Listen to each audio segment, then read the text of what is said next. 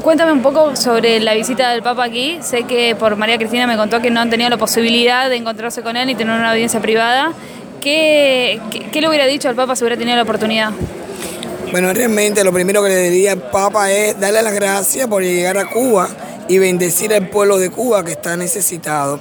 Le diría que abogara por la libertad de los presos políticos, que en sus oraciones tuviera, eh, orara por la libertad del pueblo de Cuba, que se pronunciara ante eh, el régimen cubano porque para que cese la violencia policial y que le pidiera el gobierno al régimen cubano libertad religiosa. ¿Qué piensa de lo que dijo el joven en el discurso, que, que hay que respetar lo que piensan diferentes? Sí, eso es correcto, pero hay muchas palabras en varios, en, en diferentes homilías que dio, hay palabras muy lindas, correctas, para, para que se puedan cumplir. Si no hay libertad, no se pueden cumplir. Y lo más importante para el pueblo de Cuba es libertad, eh, que no la tenemos. Sabemos que el Santo Padre Francisco no es el libertador de Cuba, ni venía a Cuba a conocerla porque ya conoce de América Latina, puesto que es eh, latino. Pero esperábamos que se pronunciara contra, a favor de que cese las violaciones de derechos humanos, principalmente la violencia policial que hay mucha porque todos los domingos, 22 domingos, antes de misa o después de misa somos detenidos. Y eso lo sabe Karina Jaime Ortega. Y si lo sabe Karina Jaime Ortega, pero también lo sabe nuncio, porque hemos podido, tenido la oportunidad de llegar al nuncio, a poderle decir, pero también está en las redes sociales, está todo en internet, se sabe qué está pasando. Eh, Berta, he tenido la oportunidad de hablar con algunos exiliados en Miami y decían como que realmente el, movimiento de las damas de blanco vienen hace varios, hace como 23 domingos consecutivos y no consiguen nada. ¿Qué, diría usted?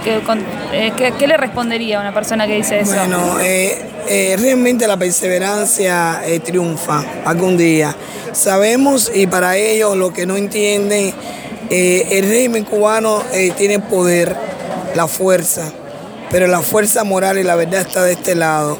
Y para tú poder obtener algo o lo que tú quieres, tienes que pasar obstáculos, tienes que pasar por muchas cosas negativas para que se pueda hacer positiva, pero la persistencia vale mucho, la constancia vale mucho. Y esto es lo que estamos haciendo.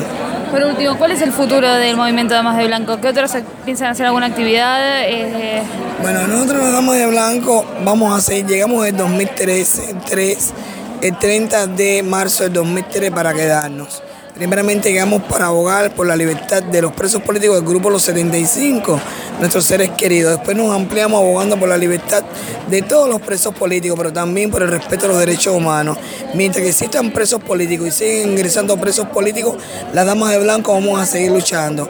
Mientras que exista, no exista respeto a los derechos humanos, las damas de blanco vamos a seguir luchando. Y aún así, cuando ya Cuba sea libre y democrática, las damas de blanco vamos a ayudar a las personas necesitadas, a los niños que necesiten de nosotros. Vamos a hacer obras sociales como la estamos haciendo ahora y en aquel momento la vamos a hacer más fuerte.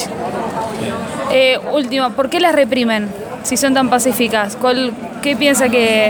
Bueno, eh, pienso de que, como decía, el régimen está en el poder, tiene la fuerza, pero sabe muy bien que la fuerza moral está del lado nuestro que hay muchas damas de blanco que no tienen familiares presos, pero son mujeres que sienten lo mismo que sentimos los que tenemos familiares presos y que sienten y que quieren Cuba libre y democrática y soberana y por lo tanto están luchando por eso. Y el régimen ve y tiene miedo que se nos siga uniendo personas de pueblo, porque hay muchas damas de blanco que eran mujeres de pueblo que se han unido a nosotras y el régimen, mientras que nos reprima, le, eh, le inculca un poco más o atemoriza más a esas mujeres que son de pueblo y quieren unirse a nosotras. Saben bien que si nosotros salimos y no nos reprimen, va a haber muchas, pero muchas mujeres al lado nuestras.